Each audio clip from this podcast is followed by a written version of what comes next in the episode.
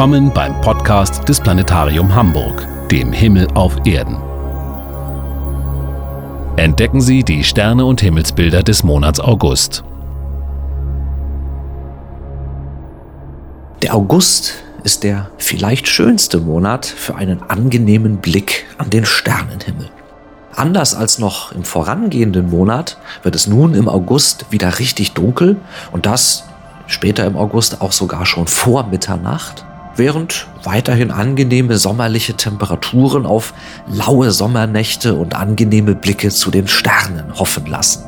Nachdem es im Juli über Hamburg ja etwas wolkig und regnerisch war, hoffe ich also auf besseres Sternenwetter für den Monat August. Schauen wir also einmal an den Himmel des August, direkt am 1. August. Die Sonne geht in Hamburg um Viertel nach neun etwa unter und gegen 23 Uhr ist es dann dunkel genug, um die Sterne gut sehen zu können. Schauen wir also gegen 23 Uhr zum Sternenhimmel über Hamburg. Einen hellen Abendstern suchen wir vergebens. Die Venus, die noch bis Anfang Juli als Abendstern zu sehen war, ist nun am Abend nicht mehr zu sehen. Aber wenn wir uns umwenden und Richtung Osten schauen, dann sehen wir dort den Vollmond aufgehen, tief am Horizont. Und das ist ein besonderer Vollmond, denn einerseits ist es der erste von zweien, die wir im August sehen werden. Jawohl, der August zeigt uns zwei Vollmonde am 1. und am 31. August, eine Besonderheit. Zweitens sind diese beiden Vollmonde besonders nah an der Erde. Man spricht von sogenannten Supermonden. Denn der Abstand des Monds von der Erde, der variiert ja. Der Mond läuft nicht auf einer exakten Kreisbahn um die Erde, sondern auf einer Ellipse.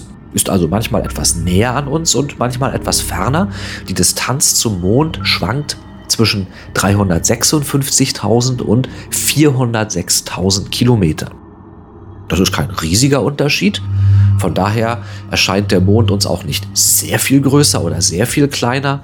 Wenn er uns am nächsten steht, dann ist er etwa 14 Prozent größer, als wenn er uns am fernsten steht. Das entspricht so etwa dem Unterschied zwischen einer 1 Euro und einer 2 Euro Münze, wenn man die so gedanklich nebeneinander legt. Den Mond können wir natürlich in dieser Form nicht nebeneinander stellen. Wir sehen ihn ja immer nur einmal, aber der Unterschied ist wie gesagt nicht riesig, dennoch, er erscheint uns 30 Prozent heller, wenn er am nächsten Punkt seiner Bahn steht, bei ansonsten gleicher Beleuchtung. Und das bedeutet, dass so ein Supermond, also ein Vollmond in Erdnähe, besonders eindrucksvoll erscheint. Es lohnt sich also, am 1. August einmal zum Sternenhimmel zu schauen. 23 Uhr etwa sieht man den Mond gut und je länger man wartet, 24 Uhr oder 1 Uhr nachts, umso besser. Und einen solchen Supermond haben wir dann am 31. August zum Monatsausklang erneut. Der Mond 29,5 Tage für eine Umrundung der Erde. Das passt also technisch, theoretisch in die Dauer eines Monats hinein, gerade bei einem 31-tägigen Monat wie dem August. Und so kommt es, dass alle Jubeljahre mal der Mond zweimal im Monat als Vollmond zu sehen ist. In Amerika im englischen Sprachgebrauch nennt man das einen Blue Moon, also den zweiten Vollmond innerhalb eines Monats. Der Begriff Blue Moon heißt im Englischen tatsächlich sowas wie alle Jubeljahre mal. Das ist also kein astronomischer Begriff, der wird nicht nur für den Mond verwandt, sondern auch für andere Dinge. Aber jetzt haben wir ihn eben, diesen Blue Moon, diesen Mond, der da natürlich nicht blau erscheint, sondern wahrscheinlich ganz normal aussehen wird. Aber so sagt man zu dem zweiten Vollmond innerhalb eines Monats.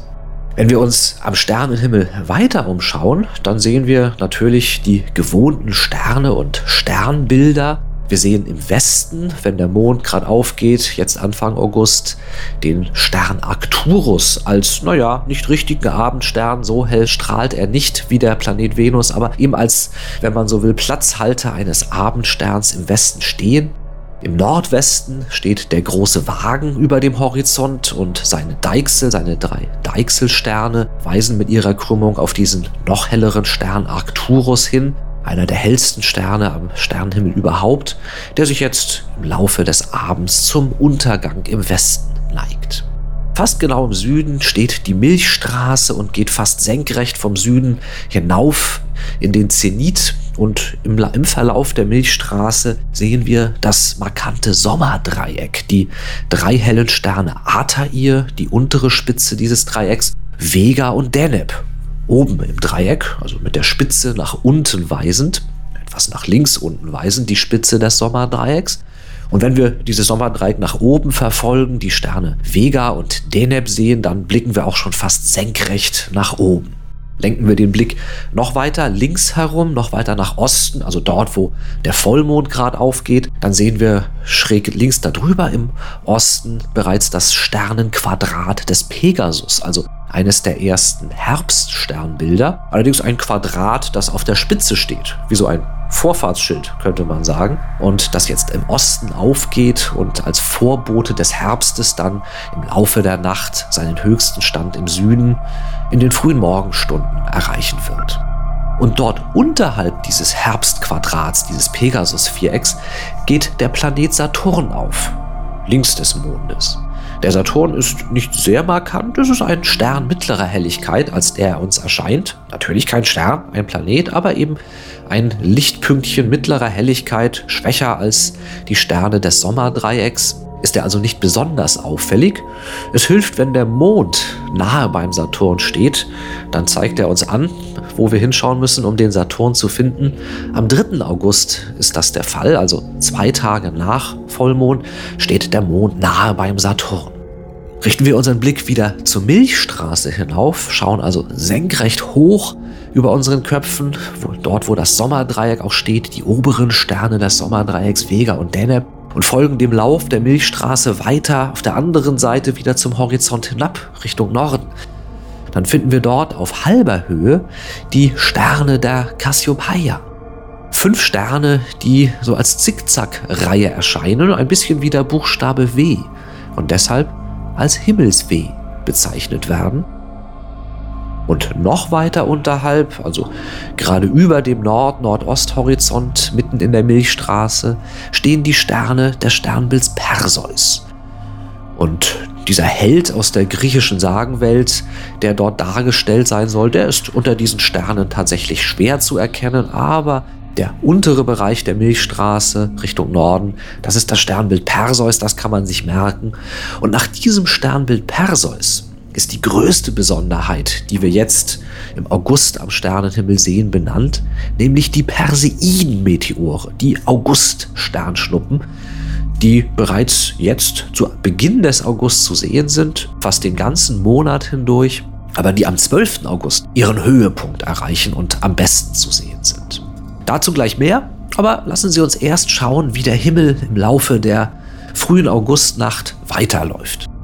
Warten wir eine weitere Stunde, dann können wir gegen Mitternacht sehen, wie der jetzt hellste Lichtpunkt am Himmel, der Planet Jupiter, aufgeht. Der als Abendstern gleichsam jetzt am späten Abend zu sehen ist, am Anfang August erst ab Mitternacht, gegen Ende August dann schon ab 22 Uhr abends. Und der König der Planeten, der größte aller Planeten, also jetzt markant die Himmelsbühne beherrscht. Er ist auffällig, er braucht nicht den Mond als Anzeiger, wie der Saturn es benötigt. Aber es gibt einen besonders schönen Anblick, wenn der Mond nahe an diesem hellsten Planeten vorbeiläuft, an diesem jetzt hellsten Planeten, den man sehen kann Anfang August. Am 8. und 9. August ist das der Fall. Dann sehen wir am besten in den frühen Morgenstunden den abnehmenden Mond neben dem hellen Jupiter stehen und das ist für mich der schönste Anblick, den man jetzt im August haben kann. Besonders schön dadurch, dass jetzt in den frühen Morgenstunden der ganze Sternhimmel sich ja weiter verschoben hat. Wenn wir also jetzt gedanklich einmal 3 Uhr morgens zum Sternenhimmel schauen, dann ist der Arcturus im Westen bereits untergegangen. Das Sommerdreieck mit der Milchstraße neigt sich auch bereits gen Westen zum Untergang. Und im Osten, wie gesagt, ist der Jupiter nachgerückt, aufgestiegen, aber unterhalb des Perseus ist das Siebengestirn erschienen, die Plejaden. Und diese besondere Sternengruppe, die ist nochmal eine ganz besondere Würze an unserem Anblick des Sternenhimmels am Morgen. Da sehen wir also den abnehmenden Mond, den hellstrahlenden Jupiter und daneben das Siebengestirn, die Plejaden. Und das ist eine ganz besonders eindrucksvolle Konstellation, die wir, wie gesagt, 8. und 9. August morgens vor Sonnenaufgang 3 Uhr, 4 Uhr morgens sehen können. Später im Monat wird dann der eigentlich hellste Planet, die Venus, wieder in Erscheinung treten während der Saturn also die ganze Nacht hindurch zu sehen ist, aber etwas unauffällig erscheint, und der Jupiter Anfang des Monats ab Mitternacht, Ende des Monats ab 22 Uhr als König der Planeten die Himmelsbühne die ganze Nacht hindurch beherrscht, kommt die Venus noch heller und strahlender als der Jupiter Ende des Monats wieder zum Vorschein. Erst in der letzten Woche des August zeigt sie sich und dann früh morgens als Morgenstern. Etwa 5.30 Uhr, 5 Uhr morgens, so in diesem Zeitraum sieht man sie, also vor Sonnenaufgang, tief im Osten erscheint sie und strahlt dort als funkelnder, als unübersehbarer Morgenstern. Ganz zum Ende des August erwartet uns dann, wie erwähnt, der zweite Vollmond, der Blue Moon oder der Super Blue Moon, denn es ist ja auch ein Supermond, also erneut ein Mond in Erdnähe.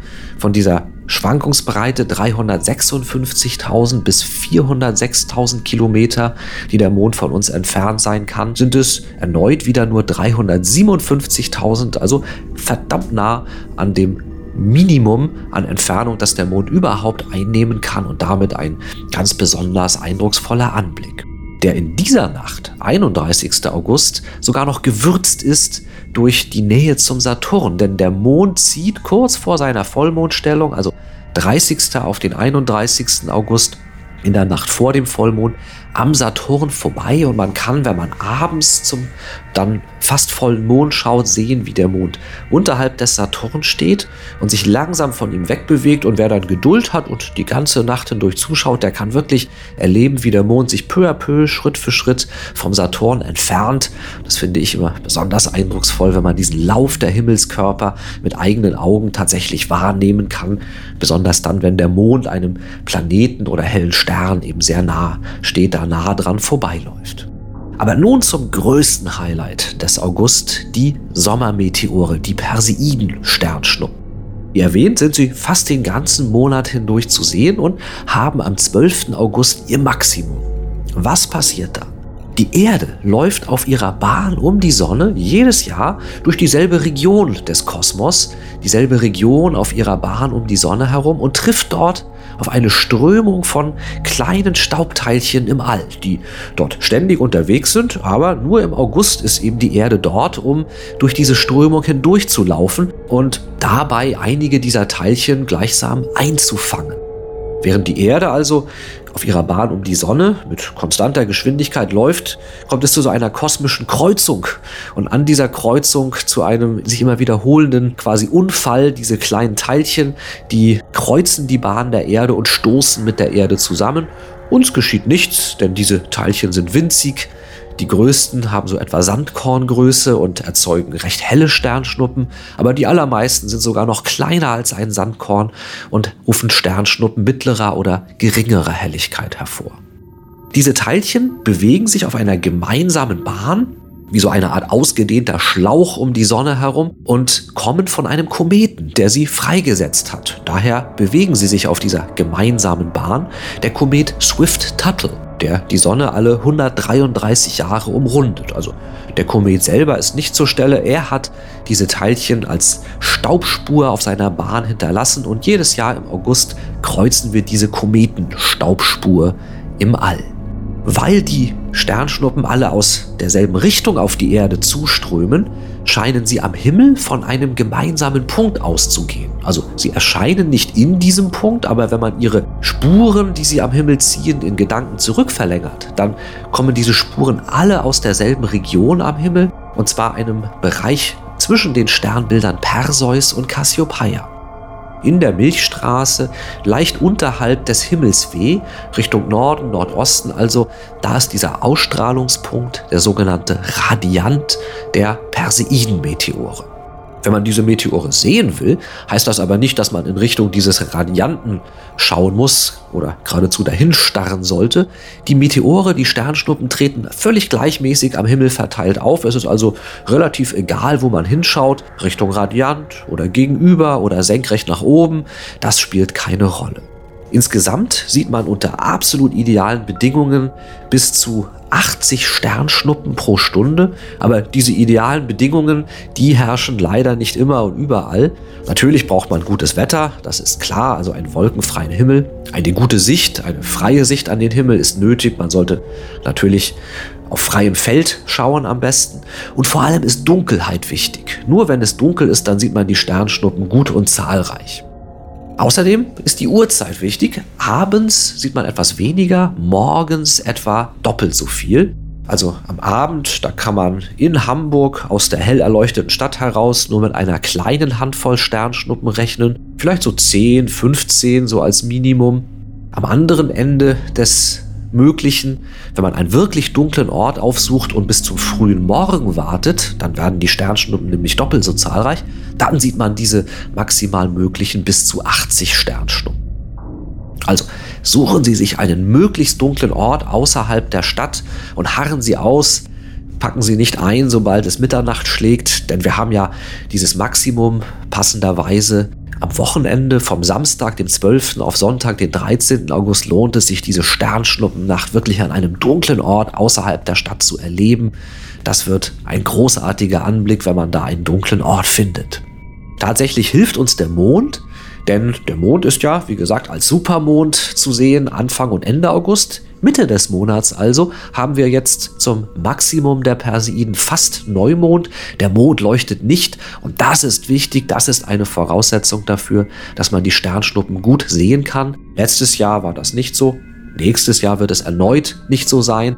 Dieses Jahr haben wir also die Chance, die wir dann erst in zwei, drei Jahren wieder haben werden, die Sternschnuppen richtig eindrucksvoll zu erleben. Und das lohnt sich. Also nochmals mein Tipp, merken Sie sich den 12. August, fahren Sie, wenn das Wetter gut ist, aus der Stadt hinaus und suchen Sie sich einen dunklen Ort. Am allerbesten ist es natürlich für die Experten, für die Hartgesottenen, wenn Sie die dunkelstmöglichen Orte aufsuchen, die man nur fern von Hamburg findet, in Ostfriesland, Nordfriesland vielleicht. Tipp für einen Kurzurlaub an diesem Wochenende. Aber allein die Stadt ein wenig zu verlassen, eine halbe Stunde vielleicht weit hinaus zu fahren, das hilft auch schon. Ja, und dann wünsche ich Ihnen gute Sicht für dieses größte Ereignis des August. Die Sternschnuppen sind, wenn es am 12. August nicht klappen sollte, auch am 13., 14., die Tage danach noch gut und zahlreich zu sehen. Erst Ende August ebben die Perseiden-Meteore dann ab. Und im darauffolgenden Monat, da müssen wir dann ohne Sternschnuppen auskommen. Aber im September werden uns neue Besonderheiten des Sternenhimmels erwarten, wie zum Beispiel ein besonders eindrucksvoller Blick zur Andromeda-Milchstraße. Dazu dann mehr im folgenden Monat.